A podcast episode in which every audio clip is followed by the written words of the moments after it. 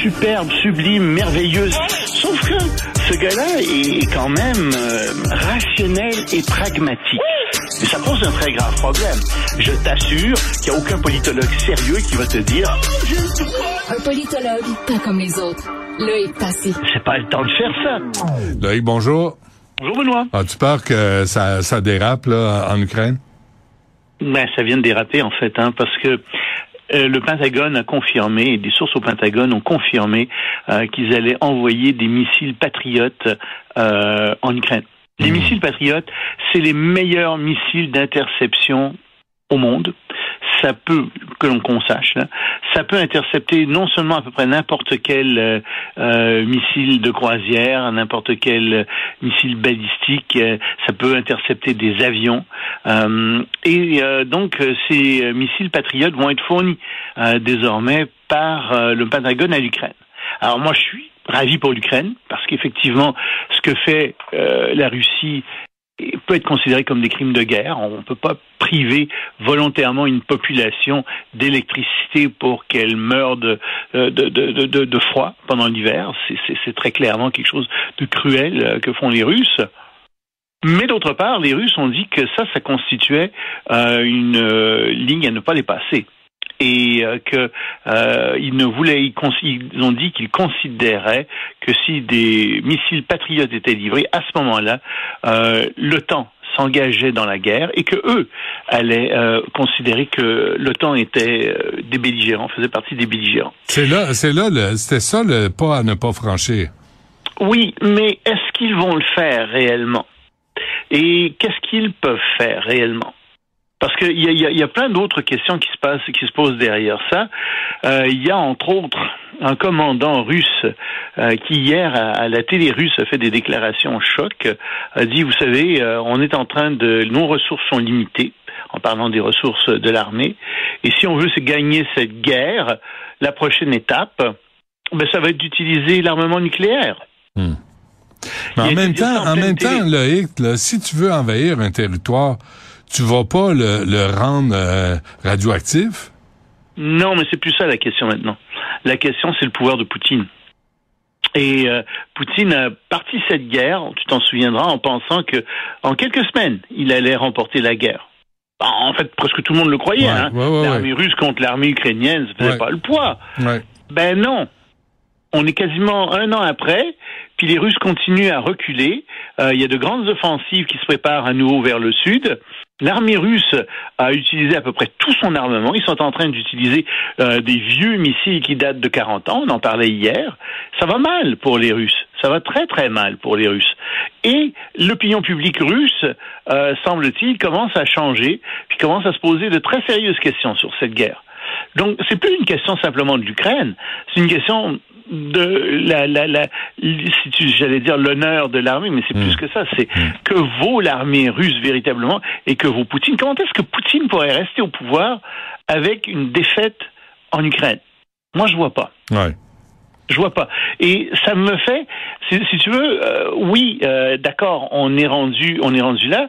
Et ça, ça, ça montre deux choses. D'une part, euh, si jamais Poutine commet l'erreur d'attaquer euh, des pays membres de l'OTAN, ben là, c'est sûr qu'on s'en va en guerre mondiale. Ouais. Mais je te signale que ben, dans la guerre mondiale, on s'en va en guerre contre la Russie, puis ça va pas être drôle.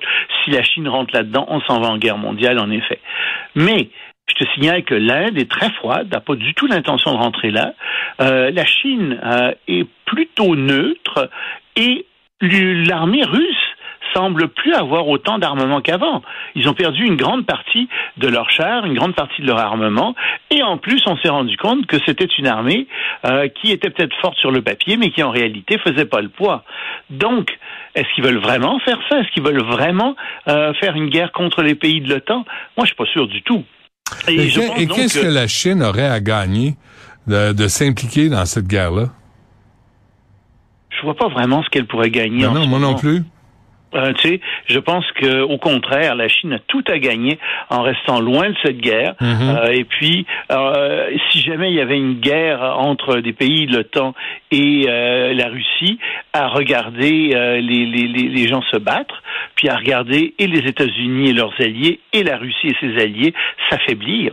Parce que eux s'affaibliront pas, ils vont continuer à être très forts, puis éventuellement, ben, ils pourront prendre plus facilement Taïwan, par exemple. Qu'est-ce qu'on disait? te souviens-tu au début de la guerre, là, on disait Poutine est comme le valet des barons euh, euh, russes, là, des euh, multimilliardaires, puis qu'il mm-hmm. était là pour faire de l'argent, puis que si les ça oligarques, oui. Les oligarques, puis si ça si ça allait enfreindre l'économie russe, ben il allait le faire sauter.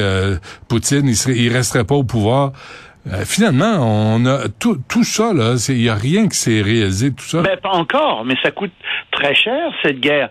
Ça coûte euh, en ce moment 30% du budget de l'État. En 2023, ça va coûter 30% du budget de l'État, 8% du PIB russe c'est très cher payé.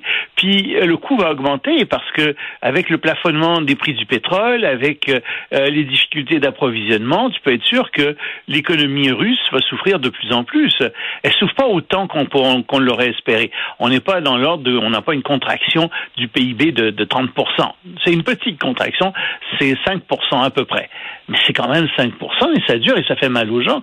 Et surtout, les gens meurent là-dedans. C'est une guerre qui qui est très meurtrière on est rendu à, à peu près 100 000 Russes morts ou alors euh, qui, qui, sont, euh, qui, qui, sont disparus.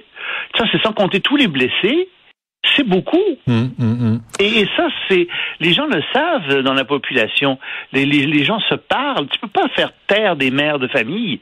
Tu peux pas faire taire des gens comme ça. Ils savent très bien. Ils le voient très bien. C'est la jeunesse du pays qui s'en va là. Un pays qui en plus a des problèmes démographiques graves, euh, qui a pas assez de natalité. Tu sais, euh, c'est, ce que Poutine est en train de faire, il est en train de risquer très gros. Hmm. Et encore une fois, je pense que en Europe, les dirigeants et même les Américains disent écoutez, on peut négocier. Ils essaient de sauver la face de Poutine, de lui ménager une porte de sortie. Mais lui-même, c'est complètement peinturé dans le coin. Puis on voit plus comment il peut s'en sortir. On voit plus du tout comment il peut s'en sortir. Et là, il y, a une, il y, a une, nouvelle qui reste symbolique, mais quand même qui fait mal encore à Poutine, c'est le prix Sakharov remis au peuple ukrainien que je trouve une c'est une excellente chose, contrairement au prix Nobel qui avait été remis à des organisations, c'est une organisation, une ONG russe, une ONG. Non, ça n'avait pas de sens. Mais le prix Sakharov a été remis au peuple ukrainien, et ça c'est un prix européen, donc c'est encore là très très symbolique.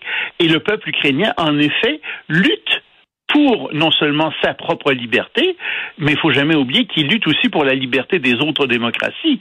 Parce que si jamais la Russie gagne en Ukraine, la question va être qui sera le prochain pays à tomber? Hmm.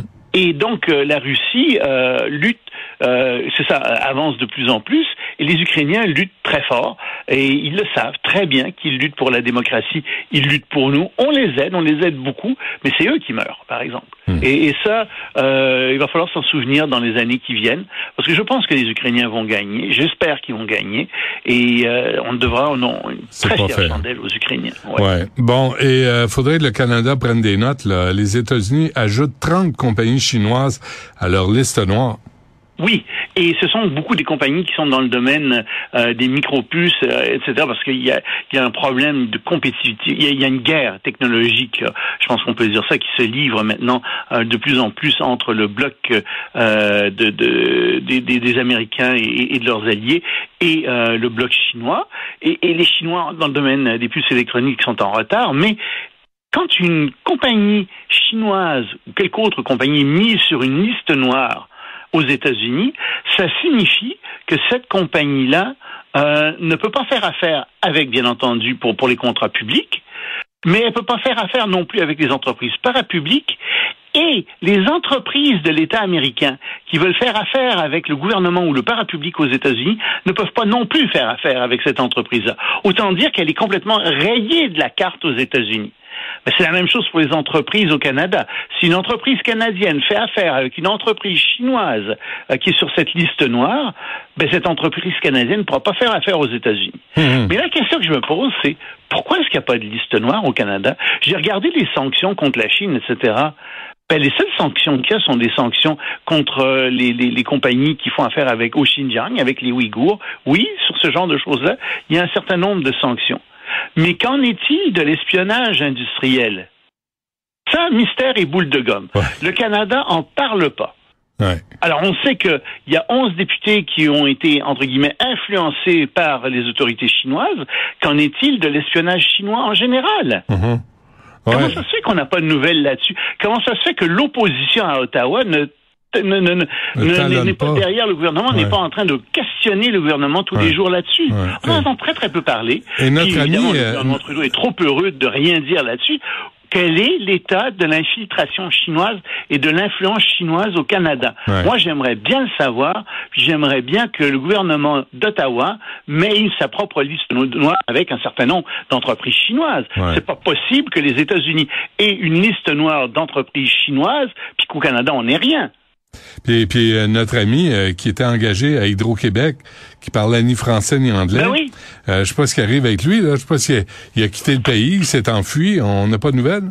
On n'a pas de nouvelles, puis à mon avis, il va quitter le pays. Vois, il va disparaître dans la nature. Ouais, avec l'aide de certaines personnes. Ben écoute, c'est d'une, on est d'une naïveté. J'espère que euh, c'est, je peux me tromper, d'accord, mais à mon avis, il y a toutes les chances de disparaître dans la nature, mais à ce moment-là, il faudra poser des questions aux juges, à l'appareil de justice, il euh, faudra poser des questions au gouvernement aussi. Comment ça se fait que vous êtes toujours aussi naïf à l'égard de la Chine? Hmm.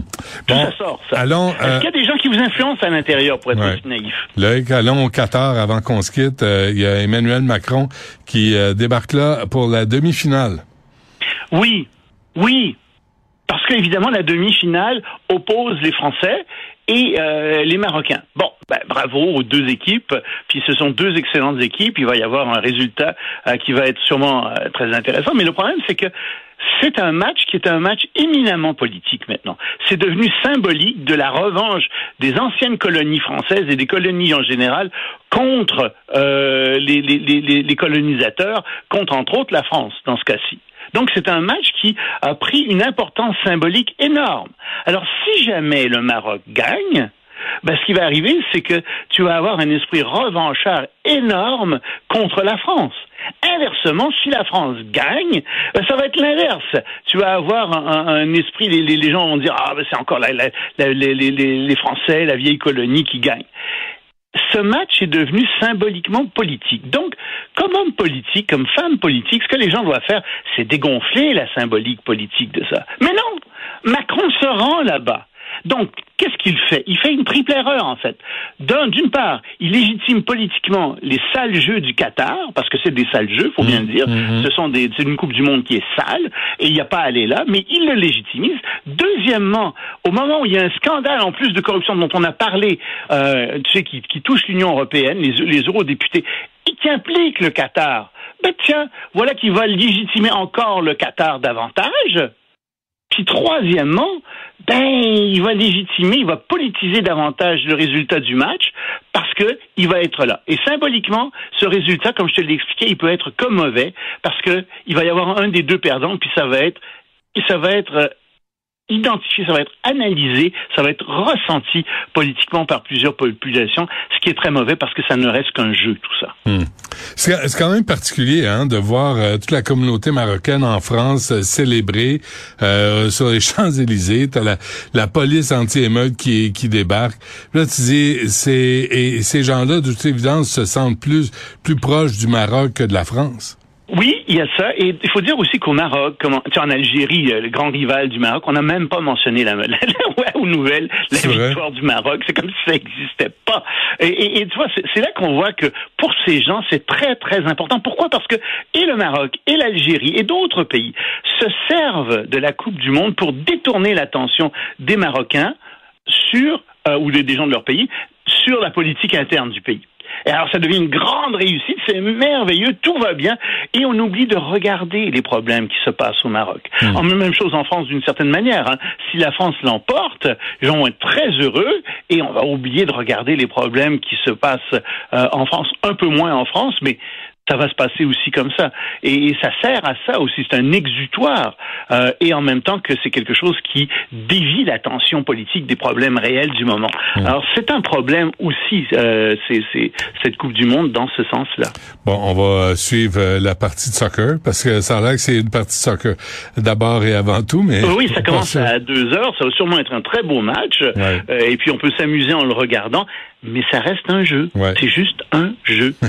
Malheureusement, ça prend d'autres dimensions. Hmm. Loïc Tassé, merci. On se refait ça demain. Merci.